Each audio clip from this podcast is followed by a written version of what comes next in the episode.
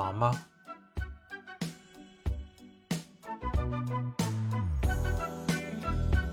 你说我忙吗？我没什么产出，但不忙吧，这这种事情有多穷，天天也烦。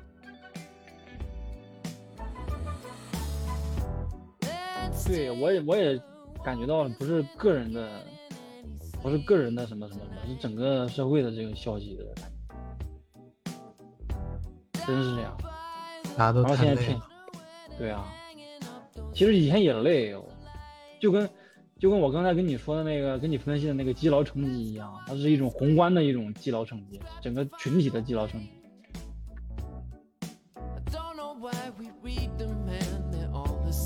就是牢骚很多。哎，但是就是很细碎，就是你好像也没有办法用一个语言很很好的把它组织出来。没有一个整事儿是吧？没有一个嗯大事儿整事儿。反正主题就是只想拿钱，不想工作。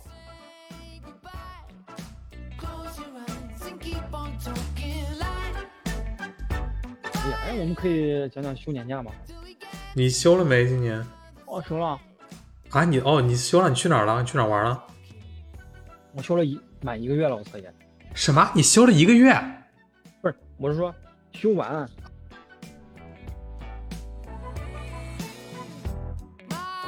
我当时是端午节嘛，我端午节三天都没都没休息。我跟我们陆叔说，我说我加三天班，能不能让我休个年假？陆叔说你跟你们自己使商量。然后我没想到，我一说，大家都知道我们很辛苦，因为六月份加了一个月的班，天呐，然后然后说啊你去你去，东西也交了嘛，嗯，然后七月份去呃休休了休了七天吧，就五天加两个周末单休的周末嘛。哦，就是你一下子把五天全部休掉了。对啊，去哪玩了吗？你是准备？你是准备怎么休啊？看我那个行程需要几天吧，反正我总共也就五天. OK，继续讲你的这个香格里拉之行吧。怎么确定这事儿？你看你这个，咱们这行你就突然可能有事儿，你知道吧？而且而且而且，我都是很赶着的，基本上没做攻略，就是这个这就是要说一说，先岔开话题说一说这个生产部门跟管理部门的区别啊。管理部门虽然白天你你你你就是你工作时间很耗人，但是他不用你待机，你知道吗？就是嗯，除非特别特别忙、特别特别紧急的事情，一般都可以不管。他们能甚至能一两个月之前就开始做做攻略或者干嘛的，然后就跟领导说啊，一般都中间不会有太多太离谱的事情发生的话，如果没有太离谱的事情发生的话，就不会呃把这个计划打乱。像我就是提前一个星期做计划，然后买买买机票。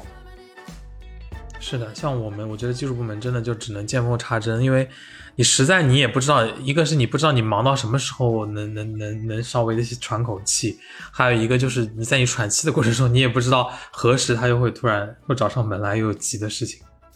对，就是有一种漂泊感，就是不由自主感，控制不了感。就我们搞生产的控制欲都很弱。说说这个事儿，就是提前一个星期我才开始找，一开始想去，不知道是去新疆还是去云南，去西北还是去去西南，反正往西边走，因为我我因为我之前旅游都是去的东东边啊，或者是南边，就是去海边，说白了。嗯，然后我就想去山里面，我的想法首先是想去山里面，其次想去一个没有信号的地方。光明正大的逃班，就是逃逃脱这个单位对你的控制。就是不可控条件的。一开始我想我才我才五天嘛，五天加上两个周末，这个两个周末可能还要交接一下工作，我就想了，加上两个周末才九天，九天我问了那个以前去过新疆玩的人，嗯，说九天，你九天纯在那儿九天，说不定可以玩个爽啊。你要是来回都九天，可能比较的那个对，主要新疆太大了，你可能很多时间都是花在那个交通上的。对这个比例一算的话，按这个比例一算，你绝对玩的绝对值时间就比较少，绝对玩的那个时间比较少。然后我就说，这边还是去稍相对比较成熟的，比较比较比较、那个便捷的，对便捷热门的这个地方，就去了。其实夏天去新疆人挺多的，是的，我我上次呃七月十几号的时候在乌鲁木齐转机，那个机场是我看过有史以来看过最人最多的时候，真的人山人海，所有地方都坐满了人，你根本找不到位子，比过年时候人还多，真的是太夸张了。都是学生啊，主要是我当时七月初还好，学生可能有些学生还没放假。对那些就退了休的年纪大的也也是到处在玩，也是在玩，主要那个时间的那些地方气候比较宜人吧，可能都在往那个地方集中。那肯德基的大排长龙都，啊，真的机场里的肯德机基啊，在在大排队，我第一次看到这种景象。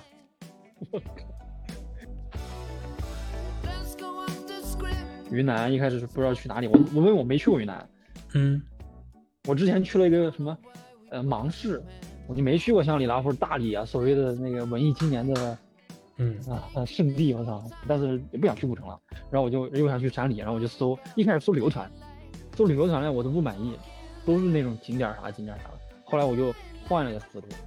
那阵儿那阵儿不是 City Walk 刚刚刚流行嘛。嗯，，City Walk 就是那种城市漫步。后来我就想，要不然搞一个徒步吧，就专门玩一个，专门玩越野那种，也不是，也不是很门槛不是很高很高的，就是入门级的越野，就就选了一个户外的，也叫旅行社吧，可能他们、嗯。他们给自己定位不叫旅行社，叫叫叫户外什么越户外野，徒步徒对徒步路团儿啊，然后我就我就我就定了一个去那个雨崩，是梅里雪山脚底下，呃，离那个雪山还是有点有点距离的，就是雨崩雨崩森徒步，雨就是下雨的雨，崩就是崩塌的崩，也比较热门啊，反正就是相当于是那种户外户外徒步旅行，就感觉对听起来很很年轻，很辛苦。对，很辛苦。然后这个东西还能避免什么呢？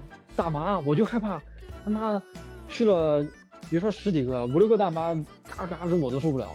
你别嗯，说再搞点什么红色丝巾啊，说不定让我帮他拍照，我的妈呀！想想我就局我就开始局促了，知道吧？手都不知道往哪放了，开始。多好结识这个有钱大妈的好机会啊！说不定大妈有女儿还没婚呃婚婚嫁呢，是吧？对对对，但是我不想，然后我就选了这个，啊，据据说是稍微还是有一点难度，没有那么入门的。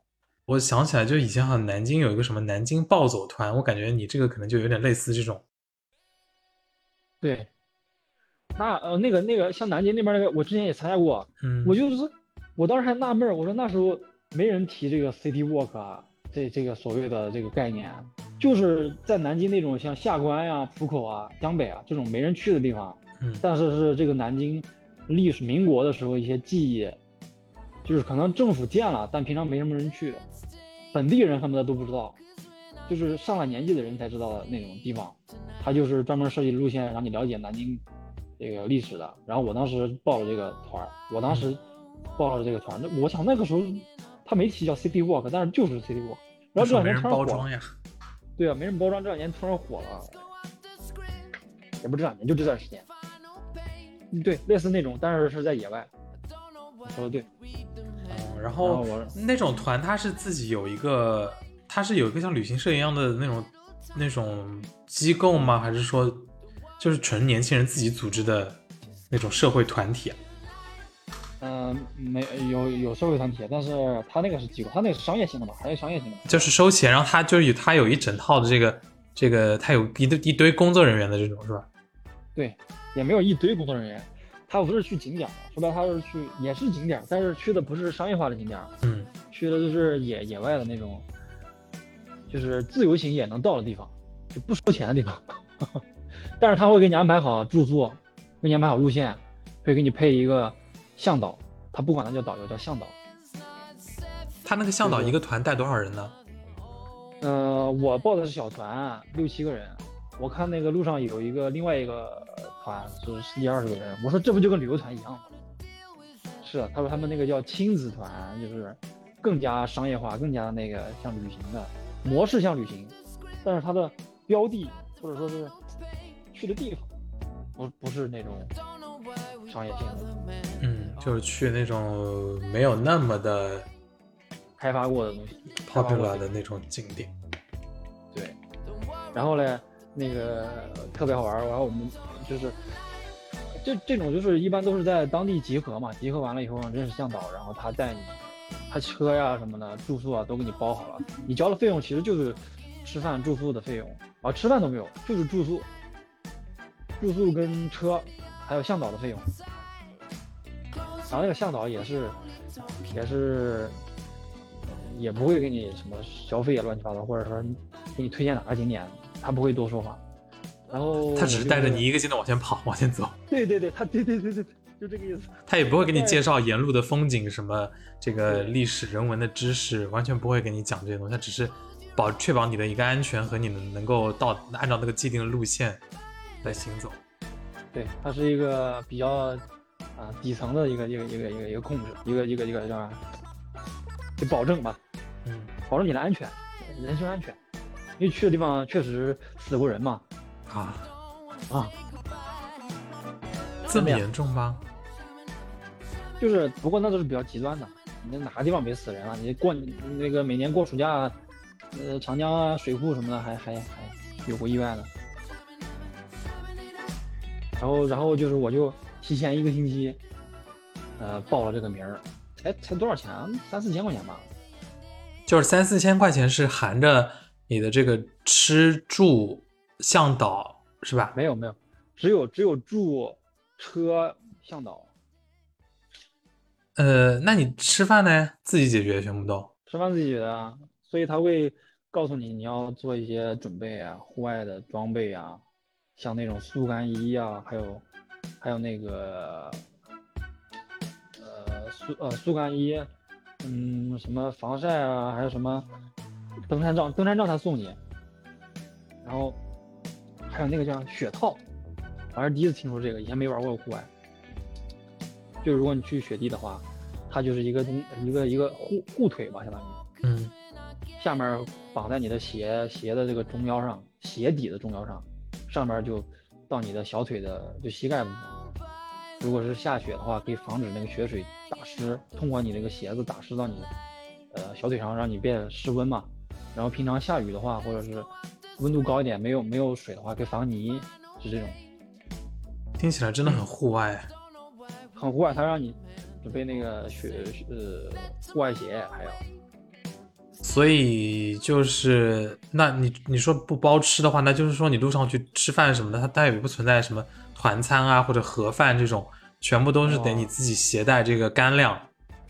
对啊，携带干粮，或者他说有补给站嘛，你去野外有牧民，有那个有当地的原住民的那个原住民说的有点见外了，就是牧民，牧民的那个当地人家里，对，他们会有补给站嘛，因为这个这个路线也算是虽然是没那么商业化，但是也是人家都走烂了，哦，就是之前先锋队第一次踏入这个地方的人走过以后，就开始有牧民逐渐在那里，对吧？做这个生意了对啊，也也不一定是生意吧，我感觉他们自己有时候也也会也会路过那里，他们自己哦放羊或者采药啊什么的，他们那边采药比较多，挺向导说的，采什么药啊？就是高呃高海拔地区的一些药啊冬虫夏草。啊，这个有有有有，反正他们说梅里雪山那个有一个有一个山坡上，就是很适合那种嗯、名贵药材、呃稀有药材长生长的。就我说的刚才出人命，就是有一个是游客，有一个是当地居民，老师傅都没了，就是但是他是在梅里雪山的时候，在雪山呃山崖上采药还是怎么着，然后出意外了，说是发现的时候那个四肢都碎了。摔下去了，相当于对，就是说，如果你按照他的他的这个规则走他既定的路线，其实也没什么危险的，除非是你自己脱离队伍，然后要去这个就是附近进行一些就是他不是他们安排的活动的话，就还是存在一定这个生命的危险。是的，他毕竟还是做生意嘛，人命观点，人命最重要。那就是说，你们是自己买了机票飞到香格里拉，然后跟那个团就是向导来会合，对，然后他把这些装装备什么的给你配好。装装备你自己准备好，他会送你一些比较轻便的、比较比较容易发放的采购的那种装，像登山杖那种塑料登山杖，你收起来就是也不长，也很细。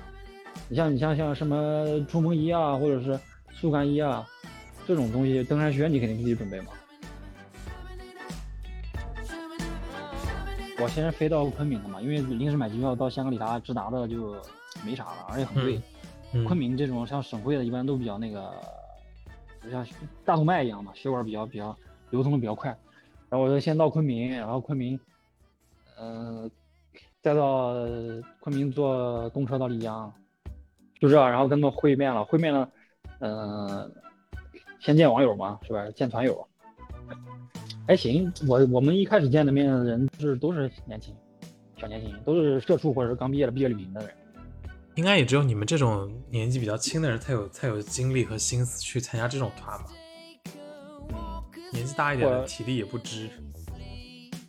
年纪大点儿都是老炮，没有闲着没事干的人，都是户外的老炮了。嗯然后我们去向导，一开始向导还开个会，向导先让我们开个会。向导上来第一句话就说：“我强调我不是导游，我没有义务给你讲解沿途的这些风景。丑话说在前头是吧？”对，反正把这个格调先拉起来，好吧？我们不是旅行社，好吧？然后是个东北的小伙子，那个向导是个东北的小伙子，嗯，那应该比较健谈啊。嗯，比较健谈，比较伊伊人嘛，嗯，他是朝阳，朝阳的，辽宁朝阳的。印象比较深刻。黑皮体育生说是黑皮体育生，他不是搞 哦兼职，他应该就是专门在这个公司上班是吧？专门的。哦他的故事可以可以慢慢讲，他一会儿慢慢讲。哦，他还有故事。对啊，我们怎么说呢？他既然说他不是导游嘛，然后我们在路上就没有说是一味的问他，把他当做一个功利性的工具来来交代嘛，嗯来来来使使用吧，就是当朋友交朋友一样聊天啊，交流这个生活的感悟啊、心得啊之类的。所以也就是相当于处了个临时的朋友吧，嗯短期朋友。现在不流行 short term、long term 嘛？那长期亲密关系、短期亲密关系，友情也是一样。很会很会延伸。现在这人玩的真花呀！啊，扯远了，不说那些。好，然后那个，哦，说到那个就开始吓唬我们了嘛，也不是吓唬我们了，就是提高我们的安全意识。刚好刚好那段时间我看了一篇文章，就讲旅游最精髓的地方，尤其是户外旅游最精髓的地方，就是让你觉得你有危险，但其实没有危险，你也知道你不会有危险，但是它有一个危险的这个这个摆在明面上，就告诉你很危险，就大家都心知肚明不会有危险，但是他把这个危险提出来，你可以把这个事儿拿出来跟别人炫耀也好，嗯，在你的表意识里，你觉得自己受危险了也好，这才是这个旅游的最精髓的体验。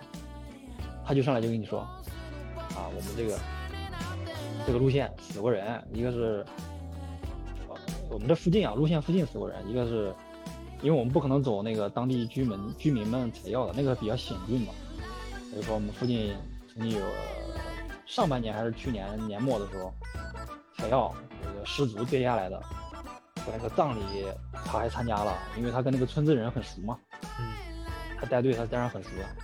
他说那个人抬出去的时候，他就在旁边看。哦，还有一个就是我们旅呃旅行社的成员啊，说有一个人有一天晚上是什么天气突然变坏了还是怎么着，反正天突然暗了吧，暗的比较早或者是什么，也是春天的时候，反正天暗的比较早，跟大部队走散了。其实那个路呢，我们后来走了，发现确实没有太多岔路，但是天一暗呢，容易走转圈儿，容易打圈儿的走。说是他在那个跟主主主主大部队叫啥走失了，走丢了，然后自己在那边走错路了，失温了。第二天，第二天还是第三天，人家客栈的老板，好像他不是他不是旅行团，他是自由行，他住了客栈的老板说是哎两三天这人没回来，还是有点蹊跷的，然后就说才发现这个人失踪了。找到的时候好像也是因为失温症走的吧，因为那边边毕竟是还有一定海拔高度的。嗯，然后就给我们强调安全问题嘛，我们一听，我操，真会死人。但我心里边知道肯定问题不大，但我肯定不会死，是吧？对。但是一般我不敢说啊，一说了肯定就是我。然后第二天就就就就就就进山了嘛，从丽江一路开到，我们是在丽江集合的，从一路开到那个香格里拉，然后一直开到沿路上还经历了不同的气候吧，我记得，嗯，什么高原的，还有个干热河谷气候，就是一一路上那个海拔高高低低，嗯，有的时候很冷很冷，要披外套。我们去的时候已经夏天了呀，披外套。然后有的地方就跟沙漠一样，就跟那个美国那个什么黄石公园那个大峡谷似的。他管那叫干热河谷，不是干热河谷我们很熟悉，因为我们的新疆是吧？不是我们的乌东德和那个旭龙都是干热河谷，啊，那不也是西南那边吗？旭龙就在香格里拉那边啊。啊，早知道我去工地去吃啥。然后就反正就一路颠簸到了，到了以后，说是，呃，进那个雨崩村嘛，刚才说的那个，嗯进进那个村子之前，呃，要要坐当地居民那个开的那个越野车，我一看不就是路霸吗？不是路霸，就是叫什么普拉多，嗯，就我们工地上用的那些车。对对，工地用的车。然后他还把六座改成八座了，把后备箱那个哦，都拆了。拆了，然后拉了两个座，后备箱还有浅浅的，大概二三十公分宽，给你放行李箱的地方。当时我他妈傻逼的很，我靠，我带了什么各种很重的东西啊，带了，呃，反正就不是专业的户外的那个装备。你带了啥呀？真带了你带你要户外，然后你还带着箱子去。没有，我带了个很高很高的背包。哦，就是那种越野的包吗？是那种。对，我带的是国家地理的帆布包，哦别人都带的是那种很轻的晴纶那种包，就是那种又能防雨，还有各种挂钩在上面，嗯，真正的户外包。我带的他妈的是，你的是看上去很唬人，但其实很重，其实是个负担。对。然后我从那一刻知道我输了，我已经明显是个菜鸟。不专业。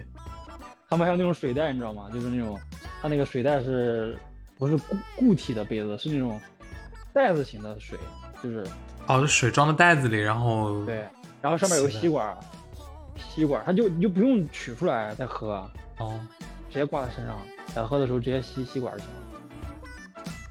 反正就很专业。就很然后然后我们没没见识过的东西，没见识过的装备。然后我们就坐那个普拉多进进山，然后路上还说向导跟向导开玩笑说这个路怎么不修一下？向导说这你就不懂了。要的就是原汁原味儿。对，这个路啊，就是告诉你一个分界线，就相当于一个那个时光隧道或者是哆啦 A 梦那个大小隧道一样，你外面都是混凝土是吧？都是起码是国道吧，乡道。然后你走过这个路以后，就告正式告诉你，从周围的环境就暗示你，我们要脱离文明了，要进入野性了。我说，哎呦，您说的太对了，太会了，他们，我靠。真会那个唬人。是真的，是真的，我感觉真是真有这个效果。然后车上放的都是什么，那个叫，呃，那都属于是藏曲，我感觉也是属于，呃，跟西藏一山之隔吧，好像是吧之类的。反正放的都是那种歌曲，DJ 啊，都不是像那个歌上呃车上放的歌都不是那个凤凰传奇或者云南山歌了，嗯，都是那种，呃呃呃呃，就是那种野性的那种嗓子，就是那种哑嗓子吧那种。西藏民族歌曲。对，然后我就就就进去了，就就就就其实就大概不到一两公里，两公里开过去，全程二档，它是手动挡车嘛，嗯，老老款，全程二档。这都路已经破成那样了吗？对啊，要不然你没动力，嗯，就是就是低档高速，低档高呃也不是高速，低档的高转速，就这还开不快，就是全是轮子也在打滑，就是很颠。开进去了以后，两公里开到旁边的山上，然后你再带着你的行李从山上走一条很窄很窄的公路，水泥路下去，进那个雨崩村。它雨崩，它那虽然叫叫一个村子，但是分两个地方，一个在山上，一个在山下面。我说这个山啊，就是旁边的那种各种各种垭口，这种余脉，就没有说是有什么名字的，嗯。反正应该当地人知道，我们外面人没没没有说是把它命名啥，就叫上雨崩下雨崩，就上下两个村落，其实是一个村子，就行政上是一个村子。嗯。然后说这个村子里发现也是建国以后好多年好几十年后才发现这有个村子的，说是老是有人从这个从这个山沟里面走出来，用什么用牛啊换那些生活必需品啊盐巴那种，然后一个总是有一个人一个老头儿还是什么的，他们就说哎一个老头儿生活也不至于换这么多东西啊，然后啊政府的人或者是外面的人才才进来才发现哦这儿原来有一个村落，有一堆一堆人在那儿。这是一个秘境，桃花源。世外桃花，对对对。然后我们就进去了，然后其实已经开发的差不多了，就是民宿啊啥的都还挺多的。也有一些商业的这个痕迹了。嗯，然后但是没空调，那里面所有的都没空调，不知道为啥。不需要吧？可能气候是不是比较宜人啊？对温差很大，不需要。但是我们那个被子都是贼厚的被子，就是属于晚上六七点，你要睡觉八八九点睡觉，你盖那个被子都很都很都很热，但是晚上凌晨的时候，你就会想把自己裹起来，就很温暖。就是这种。冬天的被子，对对对对对，五斤吧，五六斤吧，感觉到那被子很厚很厚。然后第二第一天我上的时候还还搞反了，因为我们最高的时候开车到了四千四千三百多米吧，四千二百九十二米，然后再就是路途中吧，然后到村子里可能也有三千多米，三千多米的海拔。我可能村子里面还好，就是中间路过四千多米的时候，那就开始头晕，一直晕到晚上住宿。然后他说，我就跟向导说，我有点有点高反，然后他就说，那你不要洗澡嘛。嗯，我他测了一下我的血氧，第二天早上他测了一下血氧，才八十多吧，哦，那很低啊。八十一二还是？他说你要八十以下，我就不建议你去爬山了。我说不行，我要爬。你你这人真是的，我他妈第一天晚上头剧痛，很严重的高反。就是爬爬完八十多，然后白天爬完以后，第一天晚上就是进村的，呃呃，那不是进村第一个晚上，爬完山的第一天晚上，头剧痛，九点钟就睡着了，出了三身汗，三床被子的汗，天，才才好，第二天才那个，但是睡得很死，就是热醒了，就是潮湿醒了，身上潮醒了，然后就是把被子掀开透透风，然后再睡觉，我都不知道睡到几点了。然后第二天，嗯，第二天爬山就好多了，早上起来就彻底不疼了，还洗了澡。对我第一天头疼血氧低也是我贱，我其实第一天我就洗澡，他不让我洗澡我就洗了已经，你这，我觉得你你总有一天把自己作死。因为因为太热了，一路上又热又凉，身上可黏可恶心，就是我受不了。我心说高反也死不了人，只是就是死也得死的体面，死也死的香香气扑鼻的是吧？哦、反正我没听说高反特别严重到死人的。然后呢，哦然后你好了之后就你们你们这个行程总共是就是从你进村开始到你就是返回，大概一共是几天啊？进村到返回四天吗？就是这四天都是有这个爬山的行程，呃，两天半有爬山，两天半，哎，两天，两天爬山，还有还有两天是进村出村就需要一，基本上需要一整天。哦，就我们进村子，村子不是我们目的地吗？我们是第一天先进村子，村子以后进村子就是挺费事儿了，其实。然后，呃，中间两天是纯爬山，然后第三天出村子，是这样。然后第一天爬山嘛，就想想爬山嘛，爬山早上就，首先就是头疼，我说我洗澡了，他说你他妈的真屌，然后就给我测测血氧，他说你洗澡就是那个血液会流向四肢，嗯，不会流向你大脑，所以就疼。然后，自己然后，真是自己作的，你这个高反，然后，然后他给我测血氧，八十八十二三还是多少，反正挺低的。他说你再活动活动吧，因为早上起来可能还没苏搞好，然后就开始爬山。其实爬山过程没什么好讲的，就是很，我们那天还下雨，想看那个日照金山嘛，梅里雪山嗯，就没看到，可能跟几位旅游驴友还缘分未到吧。所以就是你们这个爬山就真的就是很艰苦的在那边爬山，也没有说这个周围有这个奇观异景让你觉得很很很很很不虚此行的。有啊有，就你爬山肯定山本身就是风景线。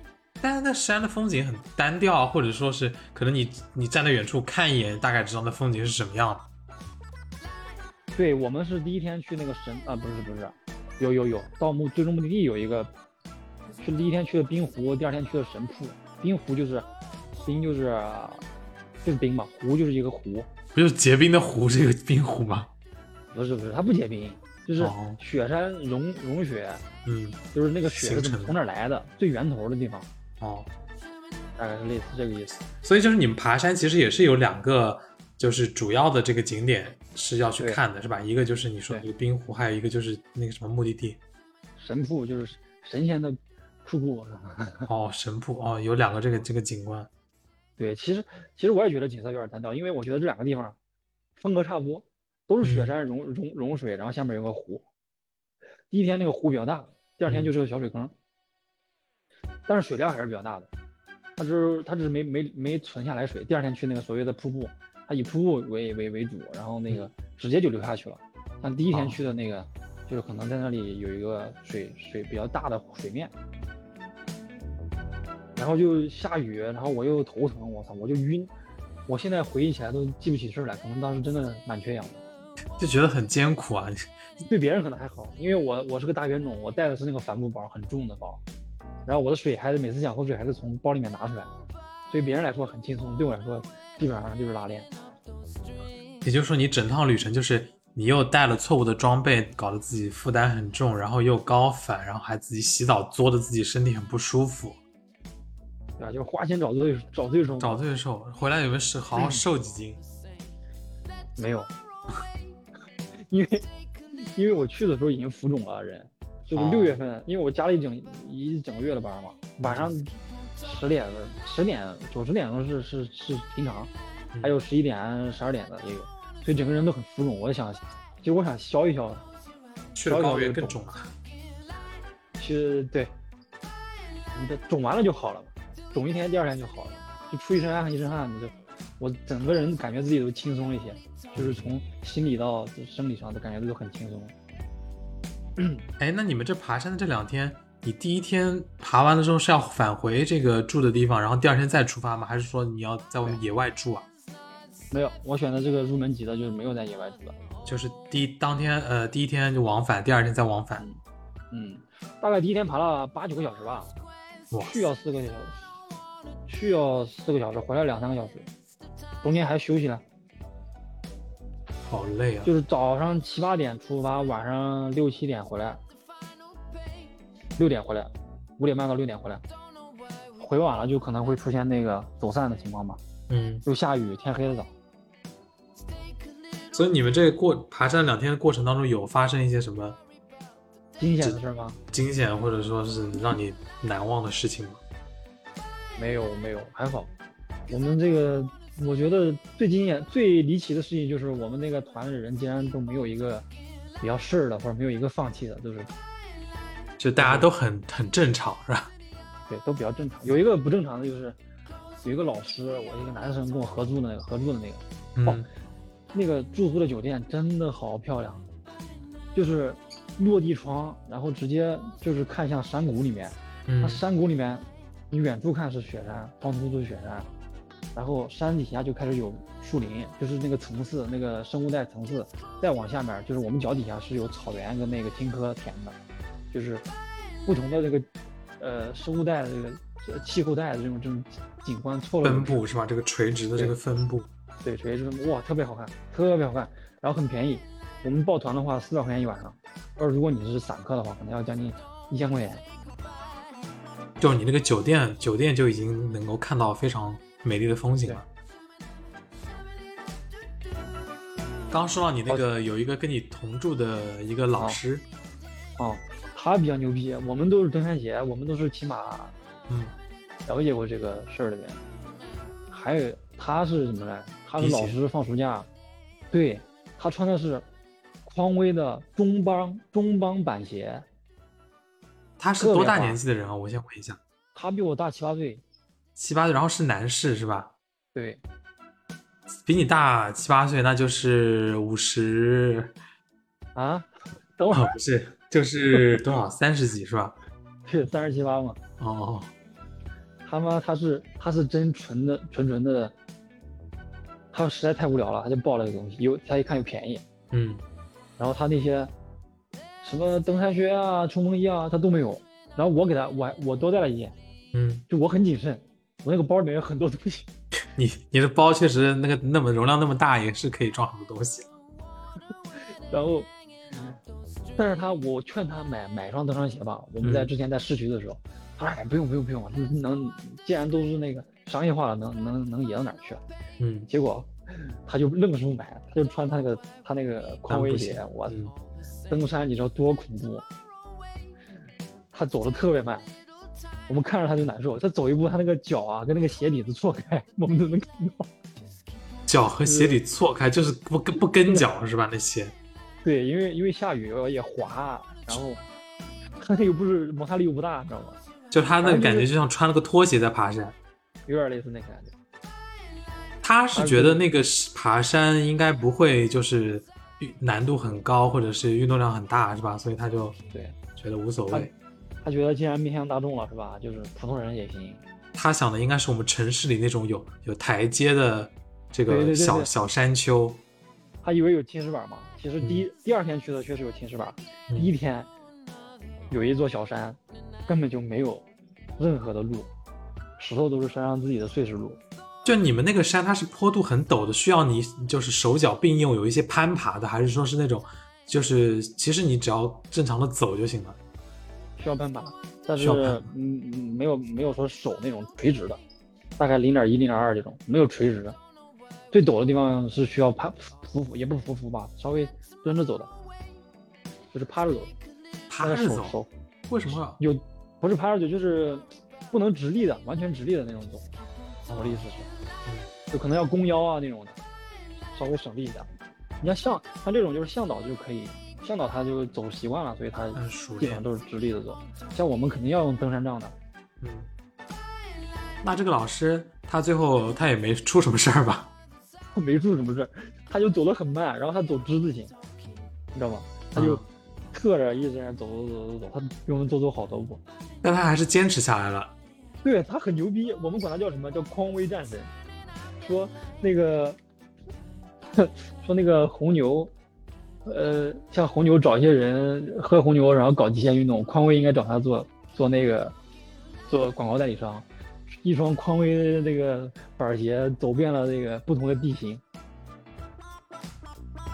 反正这次是风景，说实话，对我来说还比较那个叫什么，比较惊奇吧，新奇，因为我没见过这个，嗯，没见过雪山，我第一次见雪山。但其实回过来头，回过头来就是主要还是爬的过程，艰辛的过程，赋予这个景色的意义比较多。呃，如果你这个意义本身也比较惊奇，但是两天来说，两天的一个是景色比较风格比较重复，再一个可能是没有所谓的那么那么像新疆那种很开阔的那种很宏伟的那种那种感觉，我觉得还不是很足够。可能一路上有一两眼比较惊艳的，其他的还是比较平常的。那 你那你这次旅程旅程有没有让你有一些什么样的人生感悟啊？有啊，就是原来人生活法很多呀。我刚刚还没还真没讲那个，因为风景咱们聊聊风景聊不出来，你嗯在播客中也没啥好讲的。嗯，风景的话，大家就到时候你给我发点照片，我我放到我的公众号里面，请大家看一下。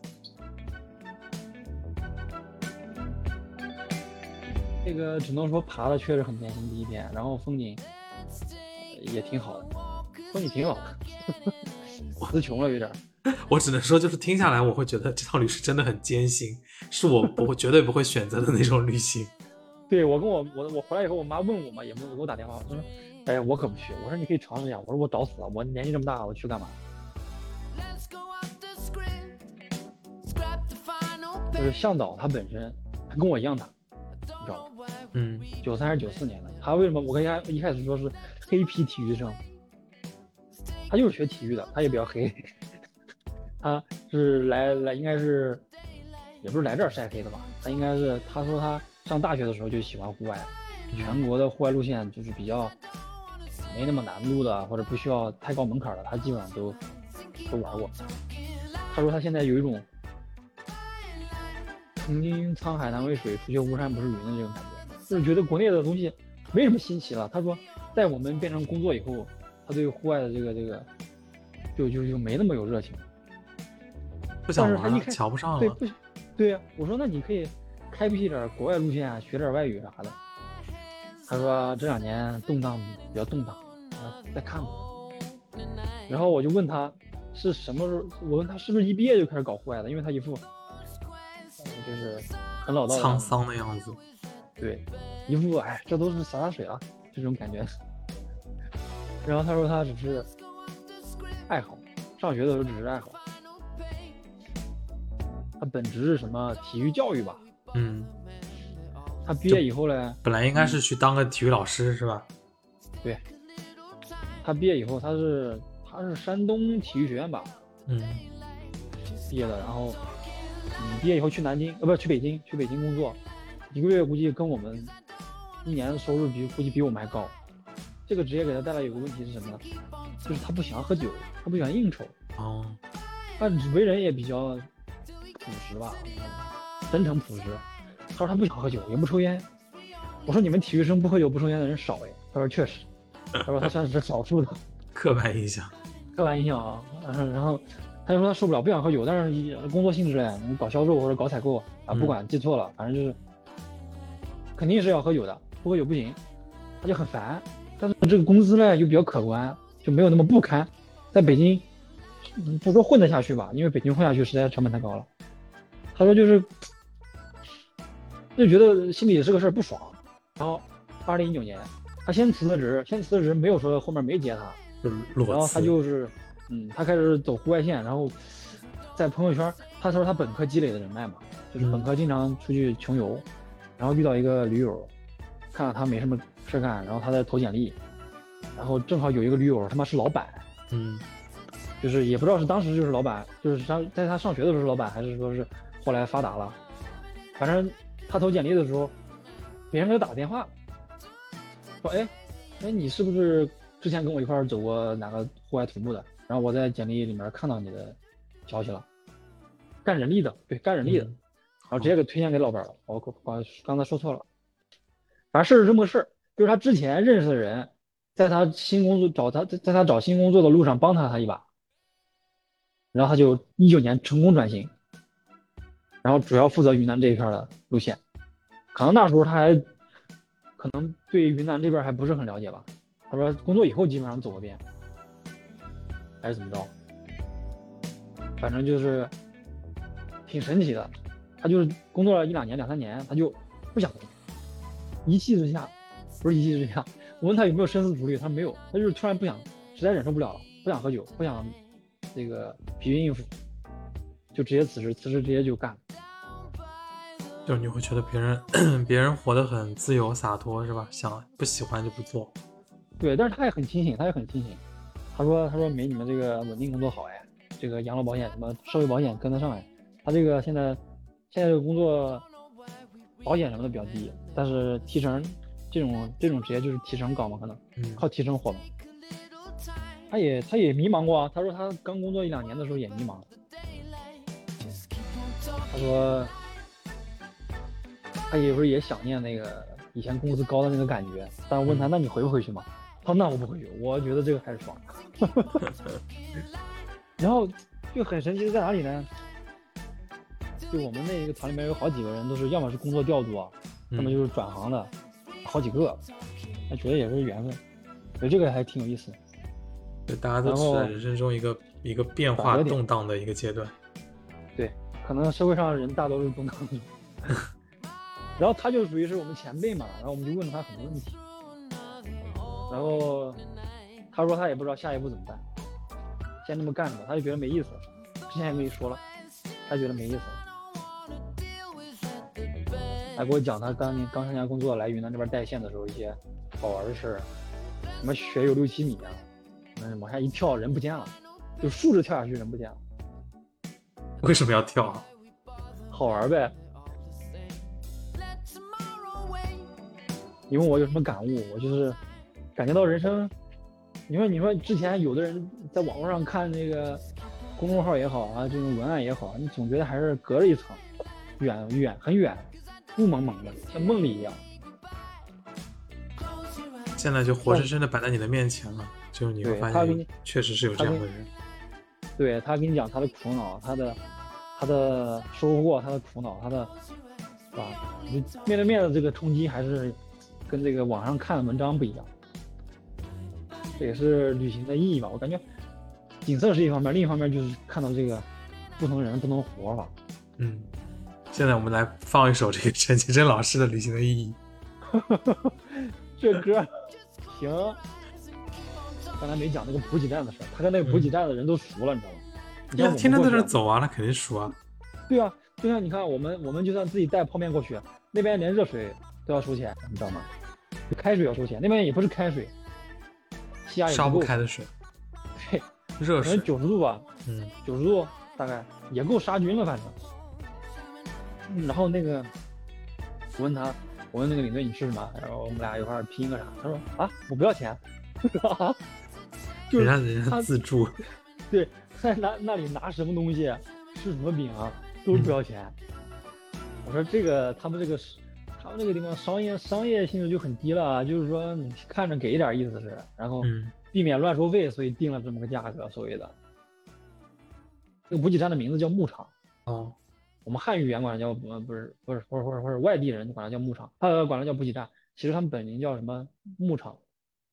我我以我以为那个那个补给站是，比如说他们家房子在后面，他们就在前面开一个小卖部这种。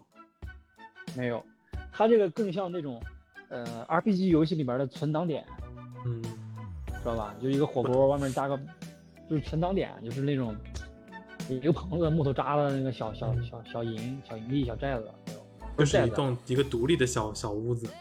对，然后里面可以避避风挡雨啊。哦，我当时点了酥油茶，还有那个牦牛奶，还有什么啊酥油饼，还有那个泡面啥的。那它这补给站里品种还比较丰富啊，还有这个这个什么饼啊、奶茶这些的。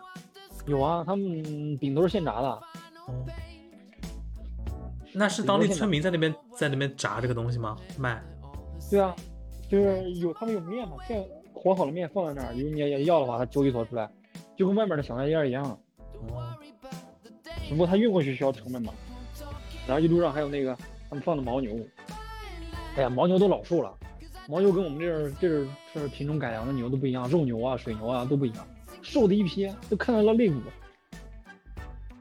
呃，他们这儿不是没有卫生，好像没有卖那个小包卫生纸吧？然后我就莫名自己也在，也在那儿吃饭，他自己拆了包泡面做，还在那儿吃饭。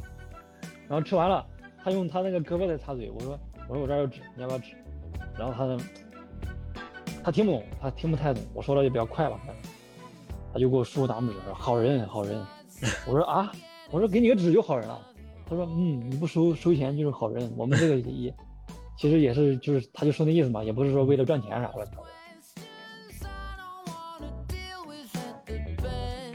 总结下来，我感觉我是跟我想的是一样的，就我就是奔着这个受苦受难来的，他最终也让我受苦受难了。队友觉得不虚此行是吗？对，然后后来还假模假样给你颁一个奖状，在那个回去的车上，向导还来一个颁奖仪式，我操，你你获了什么奖？没有，就是所有人都获奖啊，，都一都是一样的奖哈。对，就成功徒步这个梅里雪山这个哪哪个坡啊什么雨崩村什么这个路线完满结圆满结束，没有人因为缺氧或者高反下山之类的。